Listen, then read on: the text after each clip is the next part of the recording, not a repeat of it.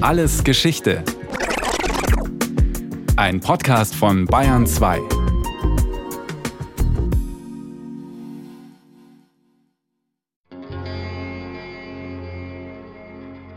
In einem Park in Philadelphia, Pennsylvania, steht ein Monument. Es soll den Moment verewigen, in dem ein junger deutscher Anwalt zum ersten Mal Amerika betreten hat. Die Statue zeigt einen Mann mit kantigem Gesicht und Hakennase. Seine Haare fallen fast bis auf die Schultern. Rechts an der Hüfte trägt er eine Axt, links schmiegt sich eine Frau an ihn. Entschlossen blickt er gen Horizont. Darunter steht ein Name. Franz Daniel Pastorius. Der Pilgervater, der künftigen deutschen Siedlern den Weg nach Amerika bereitet hat. Wie mag er sich wohl gefühlt haben in dem Moment, als er 1683 die neue Welt betrat? Ich glaube, er war schockiert, dass die ganzen Annehmlichkeiten und der ganze Luxus und was er von Deutschland doch gewohnt war, gefehlt hat. Und er da eigentlich quasi vor dem Nichts stand und den Auftrag hatte, da etwas aufzubauen. Also ich kann mir schon vorstellen, dass es ein Schock war für ihn. Der Literaturwissenschaftler Dr. Patrick Erben ist Professor an der University of West Georgia. Seit über 20 Jahren beschäftigt er sich mit Franz Daniel Pastorius.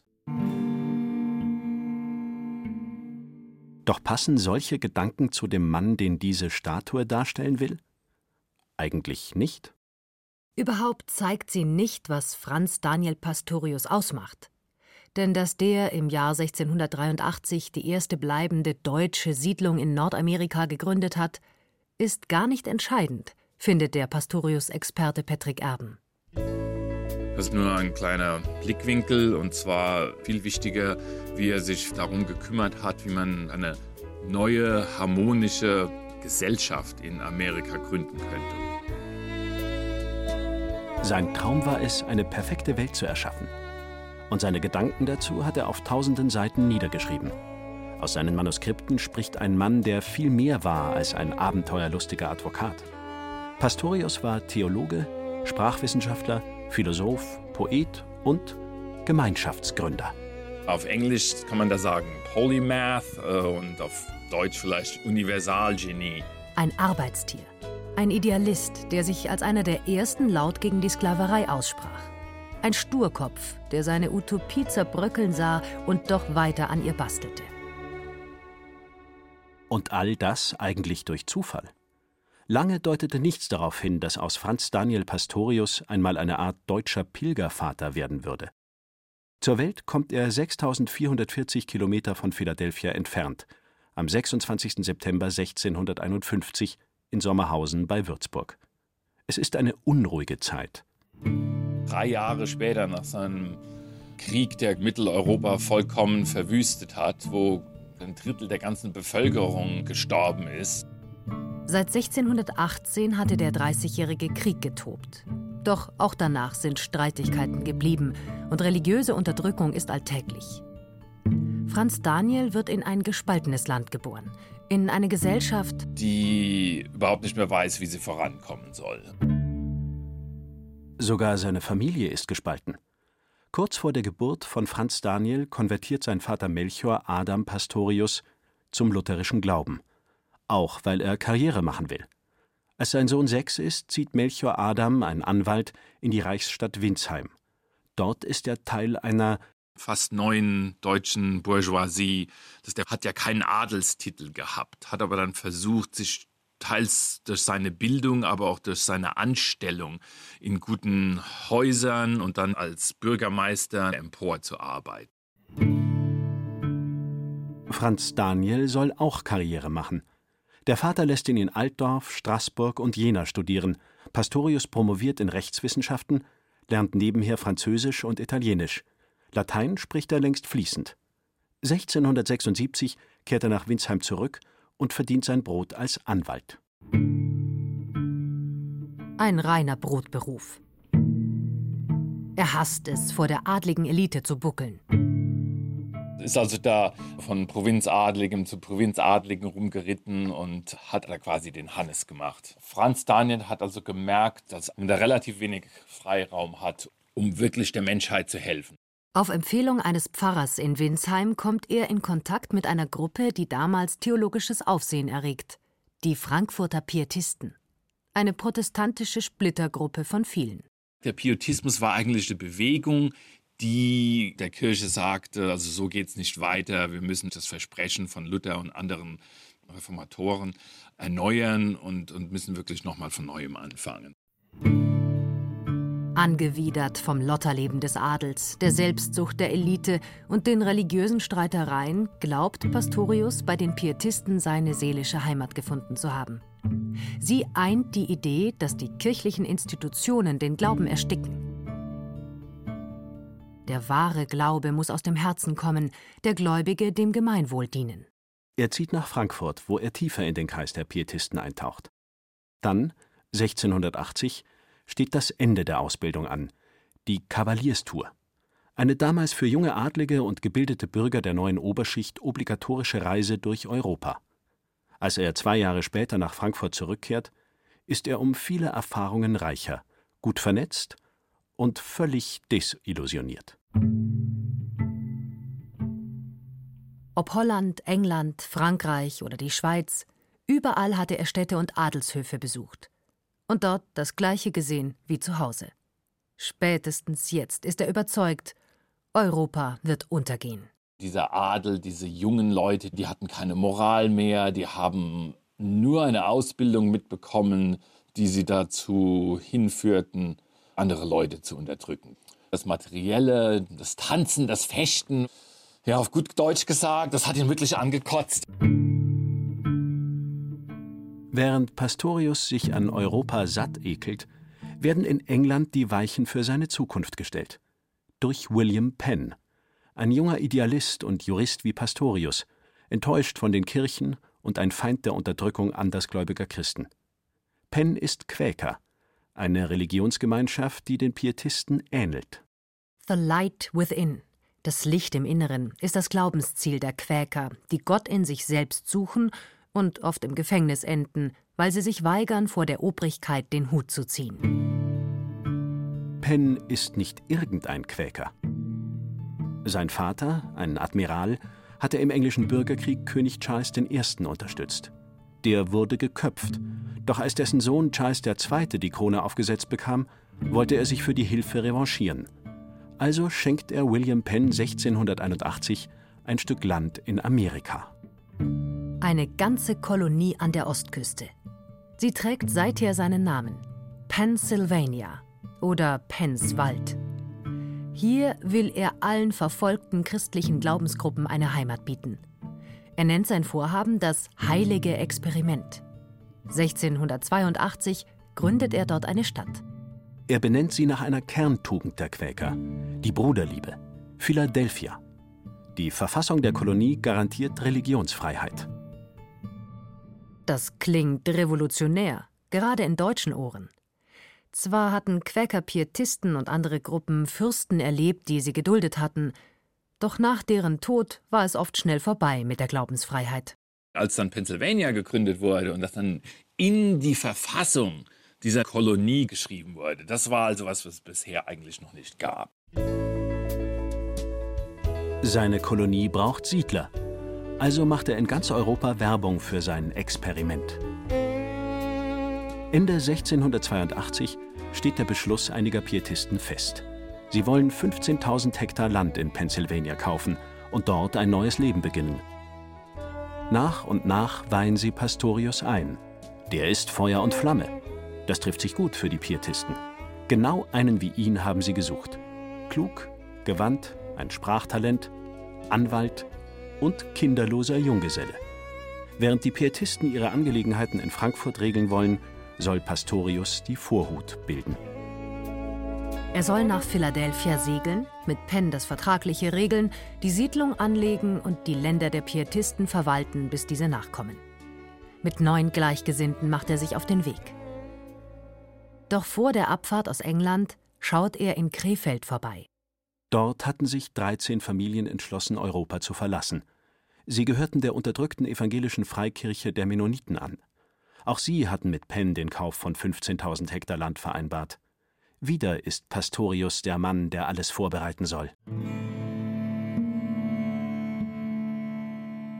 Kaum mehr als ein halbes Jahr nach seiner Kavalierstour betritt er am 10. Juni 1683 in der englischen Hafenstadt Deal das Schiff America und sieht zum letzten Mal die Küsten Europas.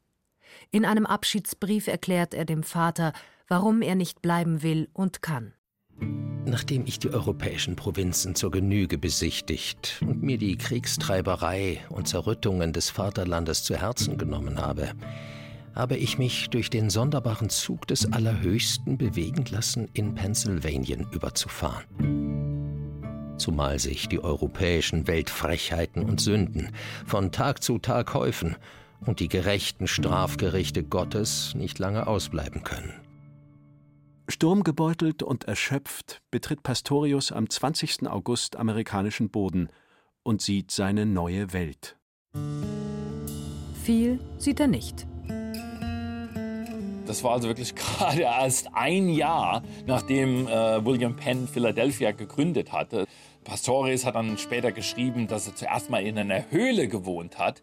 Also es waren wirklich Löcher im Boden, wo dann kurz dann ein Dach drüber geschlagen wurde, wo sich dann die Ankömmlinge eingenistet haben. Pastorius einigt sich mit Penn und steckt die künftige Siedlung sechseinhalb Meilen außerhalb der Hauptstadt ab. Sechs Wochen später, am 6. Oktober 1683, kommen die 13 Krefelder Familien an. Dieses Datum gilt als der Gründungstag der ersten dauerhaften deutschen Siedlung in Amerika, Germanopolis oder Germantown. Harte Arbeit bestimmt die erste Zeit. Und Pastorius muss sich erst an das neue Leben gewöhnen. Immerhin kann er seiner Familie ein halbes Jahr später berichten, dass mir die diesseitige Landschaft von Zeit zu Zeit besser gefällt und dass ich vielmals wünsche, euch bei mir zu haben, wohl wissend, dass euch solcher Wechsel nicht gereuen würde. Auch die wahren Einheimischen hat Pastorius kennengelernt. Ich habe vergessen, ein paar Worte von den sogenannten Indianern oder Wilden zu sagen. Es sind gutherzige, redliche Leute, die einst am großen Gerichtstag auftreten werden, die falschen Maulchristen zu beschämen. Der Herr erleuchte sie und uns alle. Amen. In den Indianern sehen Pastorius und Penn Ideale, die sie sich für ihre Gemeinschaft wünschen. Spiritualität, ein schlichtes, ruhiges, brüderliches Leben. Aber es ging denen weniger darum, wirklich die Indianer kennenzulernen. Die Utopie ging leider nicht so weit, dass sie sich vorstellten, dass die Indianer wirklich in diese neue Gesellschaft integriert wurden. Die Erwartung war schon, dass sie dann irgendwann verschwinden würden. Um seine christliche Utopie umzusetzen, arbeitet Pastorius wie ein Besessener. Er baut, plant, verhandelt. Er wird Germantowns erster Bürgermeister repräsentiert die Siedlung in der Generalversammlung von Pennsylvania. Angeheizt von diesem inneren Feuer gedeiht Germantown. Zwar lassen sich die Frankfurter Pietisten nie in Amerika blicken, dafür machen sich die Krefelder schnell einen Namen als Weber. Nach und nach kommen nun mehr Siedler, Quäker, Pietisten, Mennoniten und nicht nur Deutsche. Germantown war eine Mischung von deutschen, holländischen, und anderen Ansiedlern, die mehr multilinguell und multiethnisch war als nur deutsch. 1686 heiratet Pastorius Anna Klostermanns aus Mühldorf. Sie bekommen zwei Söhne. Sein neues Leben nimmt Formen an. Aber nach Utopia ist es weit. Auch in Pennsylvania gibt es Halunken und Egoisten. Und Schlimmeres. Auch Penn und die Quäker tolerieren den Handel mit schwarzen Sklaven oder haben sogar selber welche. Dabei reden sie von Bruderliebe. Das kann Pastorius nicht akzeptieren. Im April 1688 schreibt er einen monumentalen Text, den er zusammen mit drei Glaubensbrüdern unterzeichnet. Die Germantown Quäker Petition gegen Sklaverei. Obwohl sie schwarz sind, können wir nicht verstehen, dass man sie als Sklaven halten darf. Es heißt, dass wir alle Menschen so behandeln sollen, wie wir behandelt werden wollen, ohne nach Herkunft oder Farbe zu unterscheiden. In Europa werden viele wegen ihrer Überzeugung unterdrückt, hier jedoch diejenigen, die von schwarzer Farbe sind. Falls ihr es rechtens findet, so mit Schwarzen umzugehen, wünschen wir, dass ihr uns darüber informiert. Denn uns wurde nicht gesagt, dass Christen so handeln dürfen. Es ist der erste Text dieser Art, der in Amerika im Namen einer religiösen Institution verfasst wurde. Einige bezeichnen Germantown als Geburtsort der Antisklavereibewegung. Geändert hat der Text nichts. Zwar wird er von einer Quäkerinstanz an die nächsthöhere gereicht und diskutiert, aber es wurde dann auf Eis gelegt. Die haben dann gesagt, ja, das hätte also solche Konsequenzen, dass sie dazu keine Stellung nehmen könnten. Weil viele Quaker, die von der Karibik kamen, hatten Sklaven, das war ihr Kapital und den wollten da wirklich niemandem auf die Füße treten. Tief enttäuscht äußert sich Pastorius nicht mehr öffentlich zur Sklaverei, aber in Gedichten. Allermaßen ungebührlich ist der Handel dieser Zeit, dass ein Mensch so unnatürlich andere drückt mit Dienstbarkeit. Ich möchte einen solchen fragen, ob er wohl ein Sklav wollt sein. Sonder Zweifel wird er sagen, ach, bewahr mich Gott, nein, nein. Pastorius kann es nicht fassen. Waren sie nicht hierher gekommen, um ein wirklich christliches Leben zu führen? Und es kommt noch schlimmer. Ein theologischer Streit treibt ab 1692 einen Keil zwischen die Quäker. Jahrelang tobt der Kampf um die Deutungshoheit. Und ein deutscher Glaubensgenosse gerät derart mit Pastorius in Zwist, dass er bei den Frankfurter Pietisten intrigiert. Die hatten zwar Amerika nie betreten, doch Pastorius verwaltet immer noch ihr Land. Jetzt entziehen sie ihm alle Befugnisse. All das, wofür er sein altes Leben aufgegeben hatte, schien zu zerfallen. Die Machtkämpfe, die Streitereien, die Selbstsucht, sie waren auch in Amerika nicht totzukriegen. Neue Welt, altes Spiel. Sein Elan, am öffentlichen Diskurs teilzunehmen, schwindet. An der perfekten Welt arbeitet er aber weiter. 1698 wird er Lehrer an der Quäkerschule in Philadelphia. Im selben Jahr schreibt er den Primer, das erste in Amerika verfasste Englischlehrbuch für Einwanderer. Pastorius hatte erkannt, dass nur eine gemeinsame Sprache wirklichen Zusammenhalt herstellen kann und hat gesehen, dass in Amerika Englisch die Hauptsprache würde und dass Englisch den inneren Zusammenhang von diesen verschiedenen Einwanderergruppen herstellen könnte. Ab 1702 bis zu seinem Tod unterrichtet er an der neuen Schule in Germantown. Während er die Jugend ausbildet, blickt er weit in die Zukunft. Er will künftigen Generationen eine Anleitung für die perfekte Gesellschaft hinterlassen. Er liest, so viel er kann, denkt und schreibt seine Erkenntnisse nieder. Nichts bleibt ungeprüft, denn er weiß, dass Wissen, vor allem Halbwissen, gefährlich sein kann und dass angesichts der Flut an Informationen der Mensch oft nicht wissen kann. Ja, ist das jetzt Fakt oder ist es Fake News, wie man das heute so sagt? Wissen muss destilliert werden. In der Natur findet er ein Vorbild. Die Bienen. Tausende Individuen, die nur ein Ziel haben, aus dem Nektar unzähliger Blumen Honig zu machen. Das ist für Pastorius die perfekte Metapher, wie er sich konkret diese Gesellschaftsbildung vorgestellt hat in Amerika. Deshalb gibt er seinem größten Werk den Namen Beehive, Bienenstock. Eine gewaltige Sammlung, in der er alles vereinen will.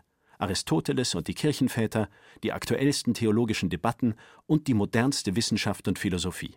Aber es ist ein ganz komisches Ding, dieser Beehive. Also es ist unheimlich schwer, da reinzukommen. Das ist eine sehr heterogene Sammlung. Alles wurde zusammengetragen, um aus diesen Einzelteilen einen Zusammenhang zu bilden. Mal befasst er sich mit Rechtsphilosophie und Theologie, mal mit Gartenpflege und Landwirtschaft, mit Medizin und Heilpflanzen und immer wieder schreibt er Lebensweisheiten und Gedichte, sogar mehrsprachig. How happy could men be in all their course of life if they did strive to love as they do love to strive? Wie glücklich könnten wir, ja glücklich all hier leben, wann lieben uns so lieb wollt sein, als widerstreben. Auf Deutsch Englisch und Latein schreibt er im Beehive. Wer sollte das lesen? Er widmet das Werk seinen Söhnen, doch die haben, wie es der Vater wollte, ein ordentliches Handwerk gelernt, sind Schuster und Weber. Dann denkt man, wenn man sich das anguckt, das ist denen total egal. Die werden da nie etwas mit anfangen können. 1719 oder 1720 stirbt Pastorius. Und tatsächlich, sein Beehive gerät in Vergessenheit. Und nach und nach auch der wahre Pastorius, der Träumer und Gelehrte. Was bleibt, ist eine Statue in Philadelphia. Doch diesen Mann mit der Hakennase und dem Beil an der Hüfte hat es nie gegeben. Es gibt kein Bildnis, kein Gemälde, keine Skulptur, die von Pastorius zu seiner Zeit. Das Monument in Philadelphia ist also vollkommen aus der Luft gegriffen.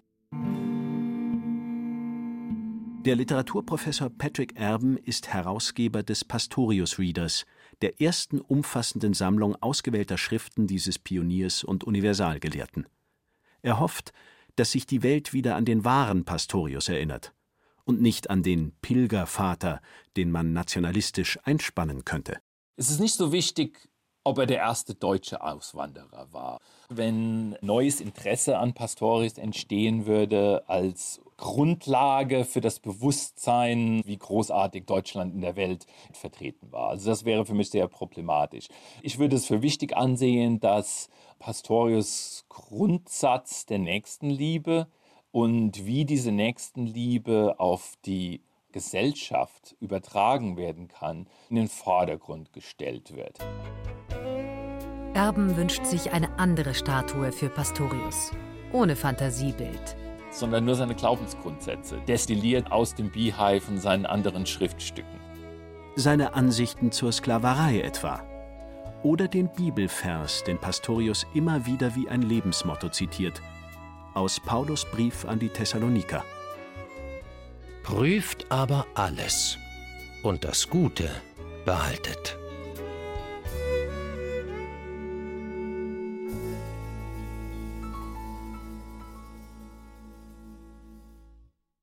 Franz Daniel Pastorius. Johannes Munzinger hat die Geschichte des in Deutschland fast vergessenen deutschen Pilgervaters und Visionärs erzählt.